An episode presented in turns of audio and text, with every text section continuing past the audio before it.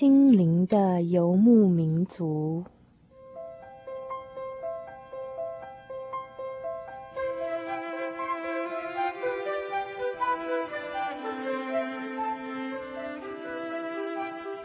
在这个谁都不管谁的后现代社会里，每一个人的心灵都是游牧民族。成长的过程就是寻找的过程。每一颗漂泊的心灵，其实都在寻找生命的绿洲。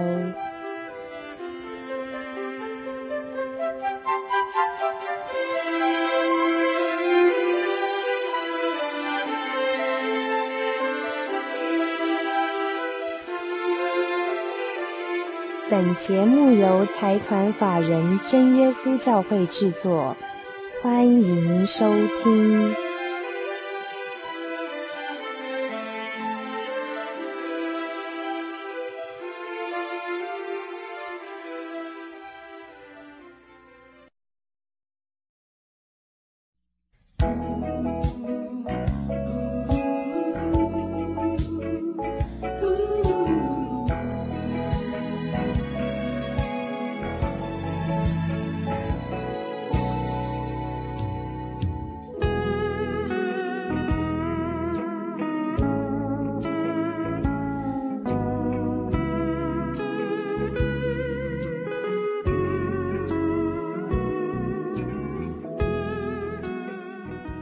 各位听众朋友们，大家晚安，欢迎再度回到我们心灵的游牧民族节目，我是主凡，我是小黎。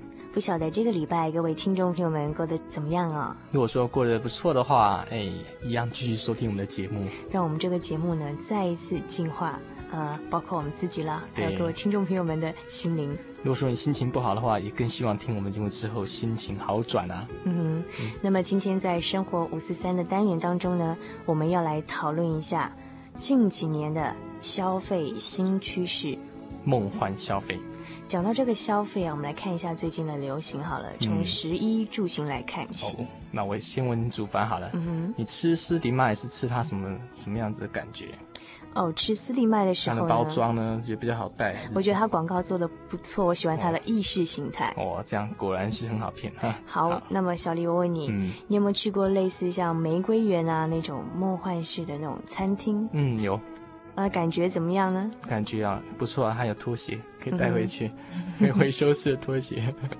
我们自己没有打广告协议哈，嗯哼，只是纯粹讨论而已。那我那个主法在问你，你会不会穿 Levi's 的那种牛仔裤？哦我喜欢给我 Levi's 其余免谈，我要买他的那种个性。好，再换我问你，你会不会向往呢？嗯，哎，你有没有看过那个戴米摩尔跟那个？麦克道格拉斯，对对，他们演那部里面有很多什么虚拟真实啊，什么 virtual reality 那种，就是用城市设计出来的幻象，让你觉得好像身临其境，在一场时空的这种追逐战中那种感觉。哎，我看过。事实上，我相信将来未来的世界会变成这样子。哦，未来的世界会变成这样。好，那你会不会向往开吉普车游山玩水，然后很率性的样子？不会。不会哦，可是有朋友会啊。哦，对，我朋友会啦，可能是你已经结过婚了，uh. 还是觉得实用一点好啊。那主凡你呢？我啊，嗯，你会向往吗？想要开吉普车，然后到那个高雄往下去那个叫什么地方？鹅銮比哈。然后开视线，然后这样冲下去那种感觉哦，我喜欢呢，我喜欢那种冒险又刺激的感觉。甚至呢，前一阵子电视很流行那种拍外景的主持人去国外玩那种高空弹跳，看了心就有点痒痒的，很想 试看看。有，跳那个不知道会不会脊椎不受伤？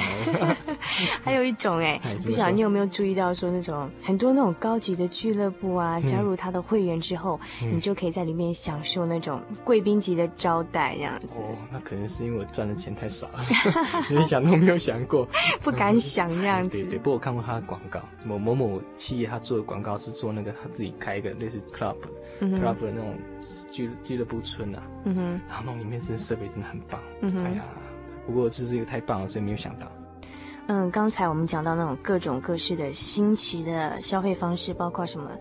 高空弹跳啦，virtual reality 虚拟真实啊，嗯、等等的。对啦，我们刚刚提到一部电影，就是戴米摩尔跟那个 Mac Douglas 演的那部叫什么电影？我都忘记了。我们国内取什么名字都是都是有固定的。去年的有一部电影很很红的，叫什么 ID Four？哎，对，星星际终结者，不晓得小黎有去看？有，有没有看了有没有觉得刺激？非常刺激，那种声光的效果在电影院那种感觉。对，棒吧，有快感。不过我想以后的电影会改观诶，嗯哼，因为我觉得以后电影会朝向这边说，不是只有单单刺激你的视觉跟听觉，还有。还包括你的触觉。对啦，这就讲到虚拟真实嘛，那个 virtual reality，我去加拿大的时候有玩过，哦，哎，那感觉真的真的好像说，好像整个人虽然说你是固定在那边，觉得好像整个人都飘起来，然后开始在战斗跟飞行那种感觉，哦，那真的是很刺激。哎，国内也有哎。嗯，在电影城还有剑湖山世界都有。哎，糟糕，我们有广告协议，他们应该付我们广告费。没有啦，我不是，我们不是广告，只是讨论一个现象。还有啊，小黎，你会不会觉得说这一辈子当当男人当久了有点腻，想换换当个女人看看？不会，我我倒是觉得说，如果说躲在那个。堵在肚子那种哦，你想试看看说在妈妈的肚子里面那种羊水里面保护的那种感觉，嘿，这个将来哦，这个 virtual reality 虚拟真实都做得到哎。对，嗯哼，只要你花花多少钱哈，然后你就可以进去享受一下那种感觉，然后出来就恢复的真实的自我了。其实我们不是要教听众朋友们怎么去玩，我们是想分析一下这种现象，为什么人喜欢这种喜欢这种虚拟冒险，可是并不是真的冒险的这种消费的欲望，尤其是现代人。嗯，我们待会再讨论。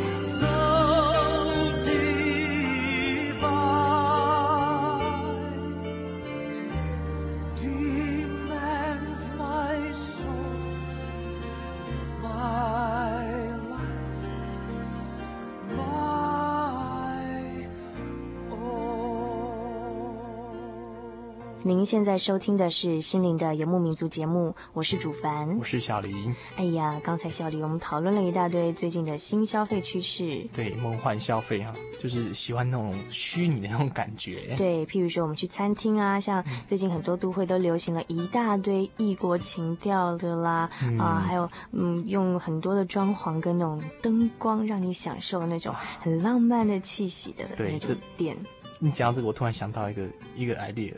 我上次去一个学校，就是当时我的母校哈、嗯，F 大，它的附近有个餐厅很好玩，它它的座位是荡秋千，然后那种感觉，它地板是用那种小石子。铺成的，哎，那时候我就哇，怎么那么特别？因为因为离离开学校太久了，我看到那种感觉不错。哦，居然还流行这种店，还有那种小桥流水来进去就有什么喷水池啊。台北有一个很有名的，人家说是台北夜晚的市长美誉的很多餐厅的创办人哦。嗯。他为什么叫夜晚的市长呢？因为他开的很多店呢，很多人晚晚上去消费嘛。他就说啊，其实他像他觉得自己像是导演，嗯，他就设计了一些场景，哈，好。然后，然后他卖的是一些故事，嗯、然后呢，让进来的客人有童话的感觉，好像进去这个空间之后，就到了另外一个国度或另外一个世界的感觉。嗯，我觉得很有意思哈。那你去思考看，为什么现代人喜欢追求这样子的虚幻的那种感觉？明、嗯、明知道说我花这些钱出来就是 就是买那种 kimoji 而已。哎，其实我觉得这是我们从小就有一种。欲望，欲望，对，就有一种欲望，嗯，就是我们从小时候就开始在幻想，而且从小就会有很多的梦想啊、哦，对对。据说小林，你小时候有没有梦想过什么？有，我小时候梦想自己开潜水艇到深海去。自己拥有了一台一台潜水艇，我这种小时候常常躲在棉被里面想象着。你知道我小时候梦想过什么吗？我梦想过说以后呢，我要开一个糖果屋，然后都整天住在里面，然后就是随时张开眼睛，嘴巴一张开就可以吃到糖果那样。其实我们从小到大哦，都不断的不断的有梦想。对，所以说难怪有一本书叫《青年的四个大梦魇》，我那不流行的那种东西都太 boring 太硬了。那现在流行的是一种新的消费，从这些。新的消费趋势来讲，我们发现说，我们人到了现在都会当中还是一样，然后现在只不过学习的去花钱去消费去买梦回来。那这时候既然有需求，就有供给，那供、嗯、供给的厂商就会设计这样子完成自己梦想的这样子的消费模式，所以我们就。不得不花这个钱来买自己的梦。对，打个比方好了，嗯，譬如说小黎，假设你的老婆呢买了哪天买了一瓶 Chanel Number Five 的香水喷在身上，嗯，她其实啊不见得买的是那个香味，她买的是什么呢？买的是什么？我不知道，是那种好像梦露玛丽莲梦露式的那种性感。哦，那可她不会买那种的。又譬如说，假设你的女儿呢吃斯迪麦的口香糖，哦，可能那时候不流行斯迪麦。他其实想的是什么？他想的是斯迪麦的那种意识形态。对，可是十年前跟十年后真的差很多，搞不好十年之后流行什么，我们自己都没有办法追了。对对，所以事实上我们在消费很多东西都是不断的在买梦，人生的过程好像也就是这样子嘛。对。呃，那么在这么多很新奇的消费当中，其实我们购买的是梦想。所以呢，下次各位听众朋友们，当我们再去呃从事这些消费或活动的时候呢，可以当个有知的消费者哦。以前呢，我们可能就是被动的消费啦，觉得很刺激。下次呢，觉得很在消费很快乐的同时，其实可以想想看，我买的啊不过是一场梦而已，倒不见得是我买的东西本身。如果说我们跳出来想哈，等于说人生如梦，梦如人生，你有没有什么样的看法？嗯，人生如梦，梦如人生，好深奥哦。其实我有那种感觉呢。譬如说，一年前之前做的事情，感觉诶，那个想象好像我在做梦，片段片段的感觉。你有没有这样子？有，我有这样的经验。比如说，你现在大，你回想一下大学时代，你想的现在是做什么事情吗？忘记了，在眼前浮现的的那个黑白的画面，有点像是刚做了一场梦的感觉。对，对，我觉得人生就是这样，真的很精彩。对啊，所以我觉得我们应该是编织自己有意义的梦。嗯哼，如果说你编织了一些很无无意的，当人做完之后，你会发现，哎呦，怎么我突然过了那种感觉，好像睡饱了一样。你你说到编织梦想，我就觉得有点畏惧，因为小时候有一些很多的梦，像泡泡一样啊，五彩的。我到了一定的年纪，尤其出了社会之后，有时候会不知道该怎么梦想。我是觉得，因为我们如果有一种认知说，就像你刚才之前面讲，如果说我们知道这些梦只是梦幻的。你这样编织这些都是梦，虚幻的话，你会不会想要编织一些有意义的梦？啊，对，小鱼这样讲，我就可以回去。花好几天的时间好好思考，到底什么？我要怎么样编织有意义的梦？我觉得现在人有点像行尸走肉，真的。我们现在的生活反而没有像我们消费这么精彩，嗯、因为我们现在是生活就是追求一样东西啊，哎，都是上班下班、嗯、上班下班，时间到了回去睡觉就这样子。对对，哎，对，我觉得生活就是有时候会觉得真的有点行尸走肉的感觉，反而是消费就变得很必要，因为是在消费中得到一些快感跟疏解嘛。那假如说我们生活。能像像我们去消费这样子，编织一点点梦哈，然后多想一些事情啊，知道说，哎，我现在到底要做什么？知道这人人到底在哪里？可能就不会说，当你回过头之后，就想想哇，好像做梦，又不是做一场好梦，又不是做一场噩梦，就不知道做什么梦，就很可怕。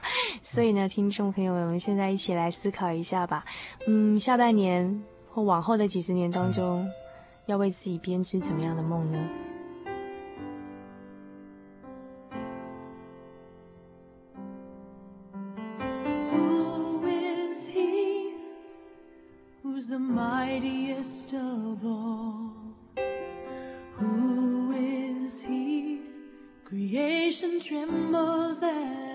角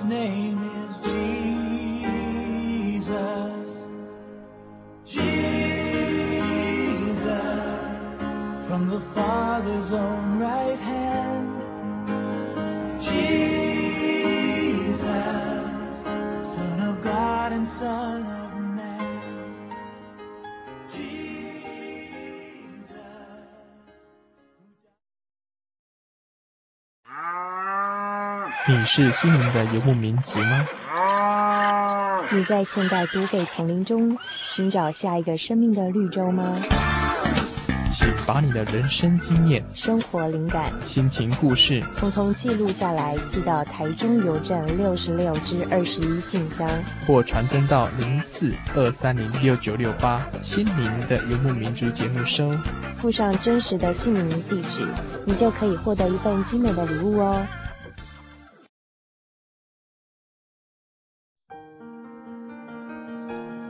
由于社会经济繁荣，平均寿命延长，台湾已逐渐迈入高龄化社会。台湾省基督仁爱之家坐落于山明水秀、空气清新的埔里，拥有最现代化的设备与舒适的空间，可以使进驻的老人有着宛如居家温馨的感觉。请拨洽询专线零四九九三零三九零。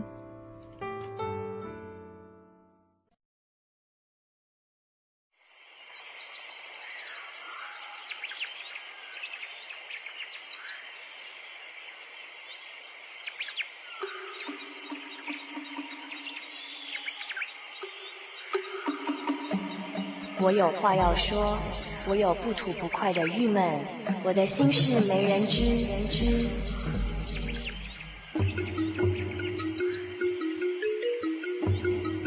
让属于你我的心情留声机记录我们共同的心情故事与生活灵感。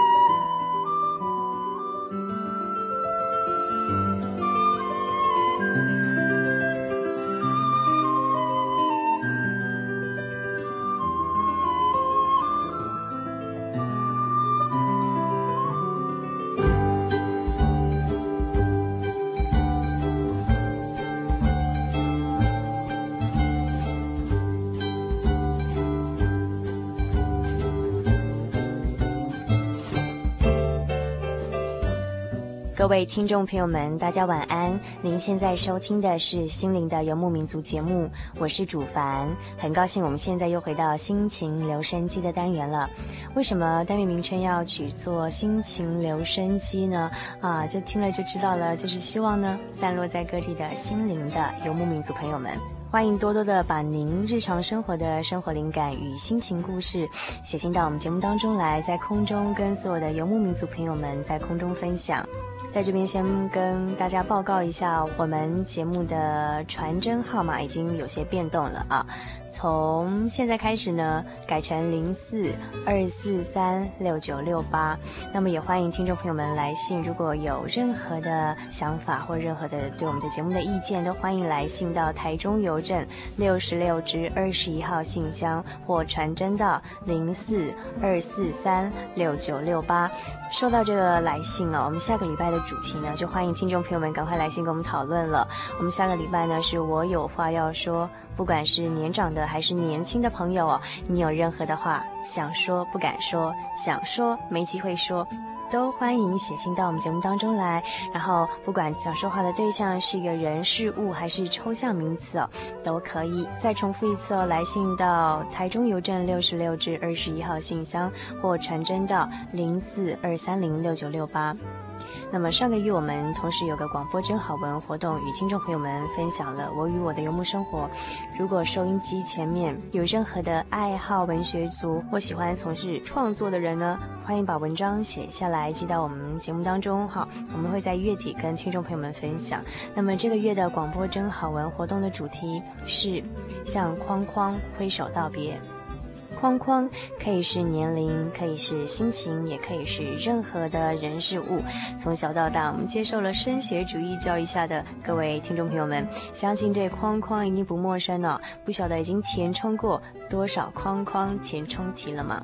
所以呢，尽情发挥您对框框的想象力哦。如果您写的文章经我们节目采用，我们就会送您一份我们精心设计的礼物。所以呢，请记得附上您真实的姓名与地址。好方便，我们把礼物送给您。好，重复一次，台中邮政六十六至二十一号信箱，或者传真到零四二四三六九六八。那么，我们今天心情留声机的单元要跟听众朋友们讨论什么样的主题呢？在听一段听友的来信之后，我们再继续进行我们的主题。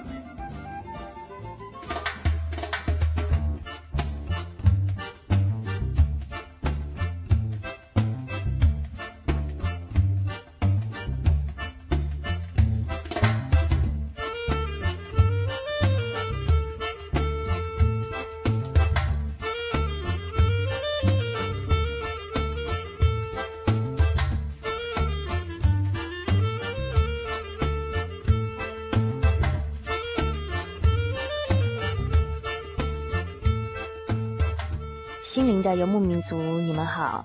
最近有一些社会上的人事物让我有很大的无力感。您不一定要回答我的问题，但是希望借着这个心灵的游牧民族节目，让更多人思考这一类的问题。小的时候，母亲带我和弟弟一起去逛街，一看到市场上一些乞讨的老人或残障人士，我弟弟呢都会拿出自己的零用钱投进碗里面。那虽然仅仅十块钱，却可以看得出他悲天悯人的心肠。而我呢，有时候会觉得他有点无聊，也会安慰自己说：反正社会上这么多可怜的人，我哪里帮得完呢？帮这么一两个，也不能拯救世界。渐渐的，对于这些人视若无睹，见怪不怪。直到最近，和一个朋友在车站又遇到了一个行乞的小女孩，看起来真的很可怜。当他走到我面前，伸出他瘦弱的小手时，我照常表现出一副叫他走开的表情。可是我的朋友忽然用力地打了我一下肩膀，说：“你不帮他吗？他很可怜呢。”这么一句话，像当头棒喝般的敲醒了我的同情心，使我深深地思考，自己可不可以再这样忽视社会中的这群弱者呢？但是面对社会中的这一群这么多的人，我又深深的陷入无力感，所以久而久之，对周遭一些需要同情跟帮助的人，就渐渐的变得麻木不仁了。看着他们这些人，我想着，今天我又不是王永庆，我哪里有那么多钱可以帮助他们呢？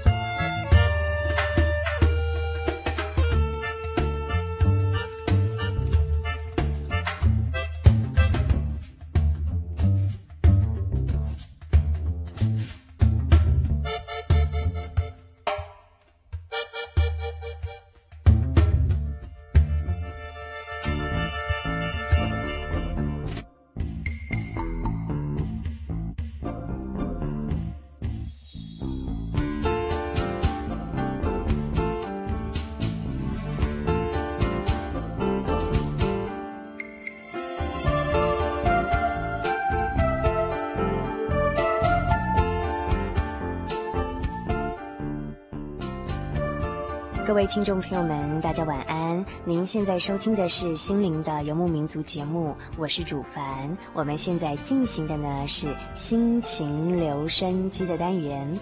嗯、刚才我们听到的这篇文章是一个署名叫做安格的朋友的来信啊。他说最近感受到很大的无力感，因为他以往是用冷漠跟视若无睹去面对社会上很多需要帮助的人的可怜的表情。但是后来有一天，当他在一个朋友的一句话说：“你不帮他吗？他很可怜耶。”像当头棒喝的唤醒了他的同情心的时候，他随之而来的是更大的无力感。因为当他发现说，如果真的要去帮助这些需要帮助的人的时候，社会中有这么多的弱者，怎么可能有这么多的钱跟精力通通去帮助他们呢？所以就深深的陷入无力感了。圣经有个经节在腓立比书勉励我们说，个人不要单顾自己的事。也要顾别人的事，意思就是说，我们在独善其身的同时，不要忘记也去关照我们周遭的人的需要哦。另外呢，还有一个经节勉励我们说，我们如果有行善的力量，不可以推辞，应该向那些应得的人来施行我们的善意哦。所以呢，我们今天要讨论的主题是无力感。说到无力感呢，主凡最近这两天在想到一个问题了。人为什么会失去力量呢？那么力量又是从哪里来的呢？最近我读到一段文字哦，他这样说：力量有一个居所，但是我们却常常在情绪的游离当中而找不到力量了。有时候我们会觉得自己像是一片叶子在风中飘荡，不是吗？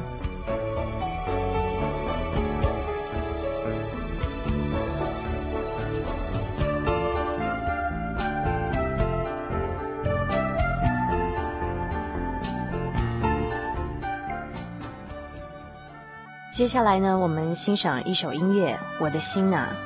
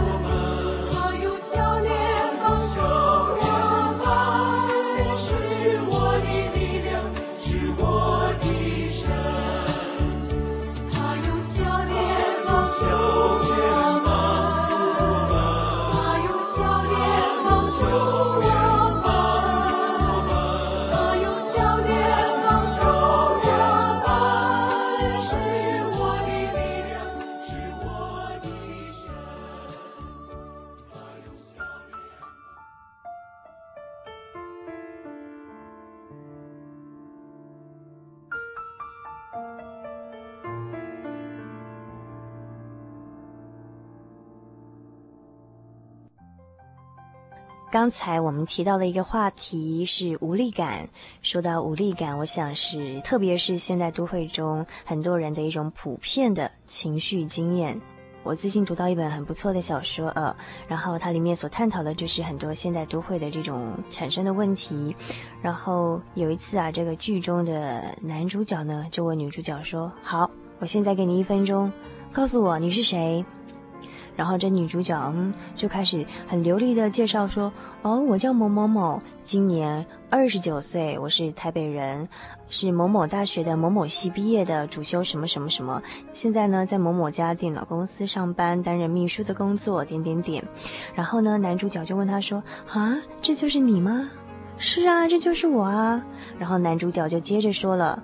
我所听到的都是社会阶级或团体的标签，呢，是从一般的社会认同的角度下去描写的你啦。试着想想，这是别人眼中的你喽。譬如说，你说的你叫什么名字，然后是哪里人，哈，什么大学毕业的，然后在什么公司上班，这些都是外在的一些社会定位的标签。那如果说我们把这些外面的、外面的这些社会定位的标签都从我们身上给拔除的时候，那我们是什么人呢？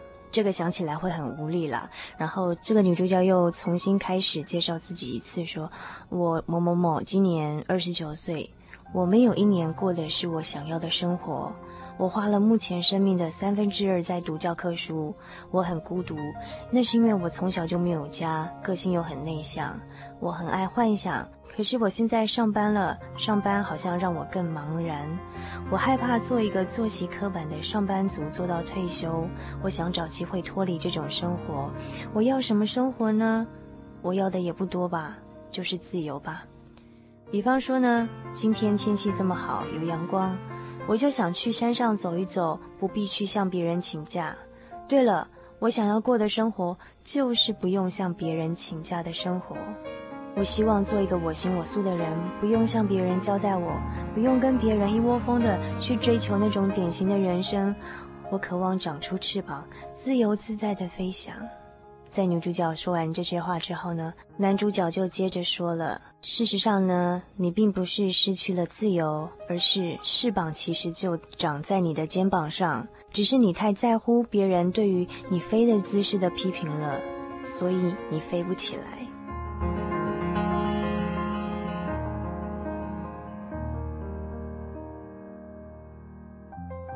其实我们人一生当中呢，就是在这个社会中替自己找一个社会的定位啊。如果到了一定的年纪没有拿到应该拿到的学历，到了一定的年纪没有结婚，到了一定的年纪没有固定的事业，没有生小孩，那就很难在这个社会中找到人家认同的一个定位。有时候常常在这种追寻的过程中，啊，当个社会人的过程中，觉得很疲倦。这个时候呢，就不时的会有一种无力的感觉袭上心头。我想呢，今天晚上入睡前，我会好好的再思考三个问题。首先，力量是从哪里来的呢？人为什么会失去力量呢？人活下去的力量到底是什么呢？收音机前的朋友们，如果你有任何的想法，欢迎来信与我们分享。台中邮政六十六至二十一号信箱，传真号码零四二四三六九六八。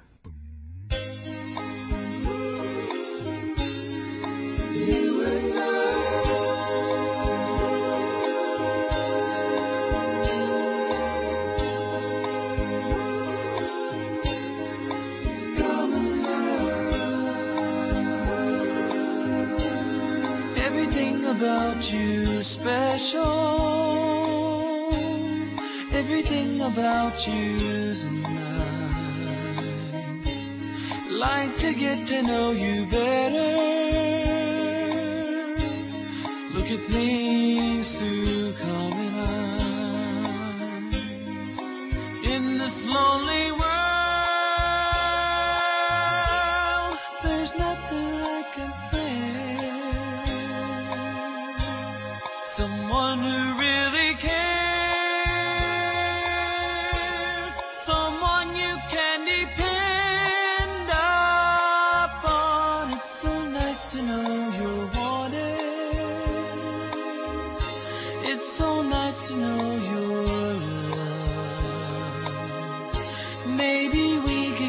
together. Look at things through coming eyes. Every time I think about you, every time I call your name, you're my friend. I love to realize. Look at things.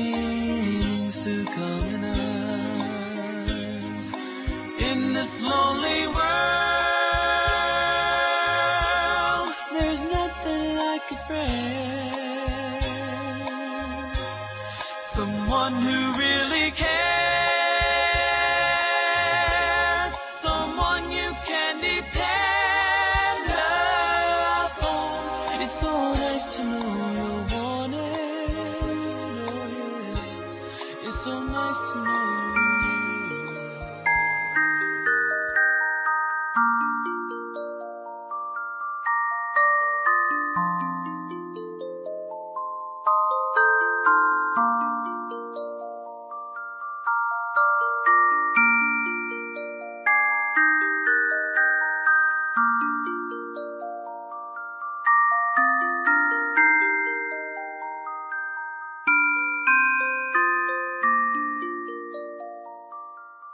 今天心灵音乐盒要与听众朋友们分享的是：接受不能改变的，或者改变能够改变的。